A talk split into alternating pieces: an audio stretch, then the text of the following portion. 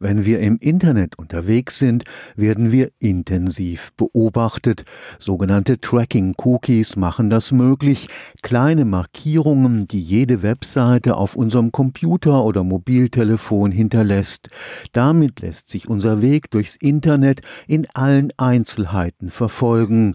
Google und viele andere Tech-Unternehmen erstellen aus diesen Informationen User-Profile, für die dann maßgeschneidert Werbung entwickelt wird. Ein Forschungsprojekt des Karlsruher Instituts für Technologie hat jetzt den Umfang dieser Bespitzelung untersucht. Das Ergebnis ist erschreckend. Die europäische Datenschutzgrundverordnung wird schlicht ignoriert. Mit Cookies können Webseiten eine Vielzahl von Informationen über jeden ihrer Besucher sammeln. Welcher Browser eingesetzt wird, wie die Einstellungen sind auf dem System, also beispielsweise welche Auflösung der Monitor hat, aus welcher Region derjenige ist, der jetzt gerade browst, auf welche Webseite jemand gegangen ist, wie lange jemand auf einer Webseite gewesen ist. Und die Informationen bekommt jetzt nicht nur der Webseitenbetreiber, sondern halt automatisch auch all die Parteien, die irgendwelche Tracker auf der Webseite hinterlegt haben, weil die natürlich auch wissen, von welcher Seite aus dieser Tracker aufgerufen wurde und dementsprechend dementsprechend halt auf welche Informationen der Benutzer geschaut hat. Professor Thorsten Strufe ist Experte für Cybersicherheit und Datenschutz am Karlsruher Institut für Technologie.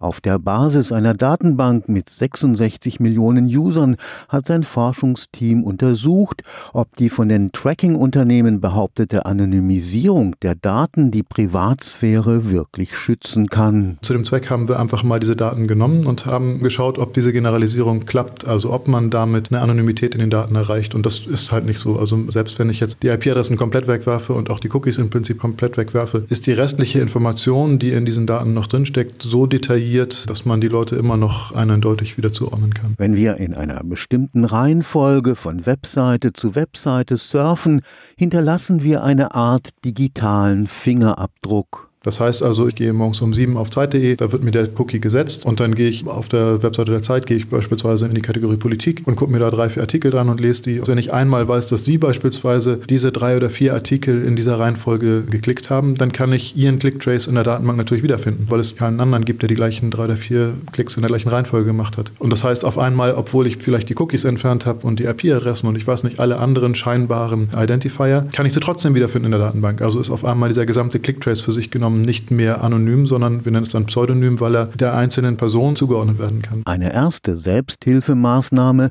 ist das häufige Löschen der gesetzten Cookies. Indem ich unterschiedliche Plugins benutze, Ghostery oder uBlock oder sowas, dass die Cookies einfach nicht gesetzt werden oder dass die Cookies direkt gelöscht werden. Also dass Zugriffe auf die Tracker unterbunden werden, womit dann also mein Browser gar nicht zu Google geht und den Tracker runterlädt oder den Cookie runterlädt. Nach Meinung des Experten muss aber die Politik jetzt zeigen, dass sie es mit der Durchsetzung der europäischen Datenschutzgrundverordnung wirklich ernst meint. So gesehen ist aus meiner Sicht momentan nicht fast alles, was wir im Web sehen und ganz, ganz sicher, was wir auf Mobiltelefonen sehen, aus meiner Sicht illegal. Und dann wäre es jetzt halt im Prinzip an der Zeit für die Bundesdatenschutzbehörden oder für den Landesdatenschutzbeauftragten oder den europäischen Datenschutzbeauftragten dafür zu sorgen, dass das Gesetz eingehalten wird. Und jetzt will ich denen keinen Vorwurf machen, die sind chronisch unterbesetzt, weil sie auch mit viel zu wenig Ressourcen ausgestattet werden. Also die Kontrollfunktion, die sie eigentlich ausführen sollen, können sie häufig gar nicht ausführen, weil sie viel zu schlecht ausgestattet sind. Aber es wäre an der Zeit, dass wir im Prinzip vor die Gerichte gehen und das könnten jetzt ja beispielsweise auch Verbraucherzentralen könnten jetzt auch vor Gericht gehen und man müsste jetzt einfach mal anfangen, das Recht, was wir laut Datenschutzgrundverordnung eigentlich haben, auch einzufordern. Stefan Fuchs, Karlsruher Institut für Technologie.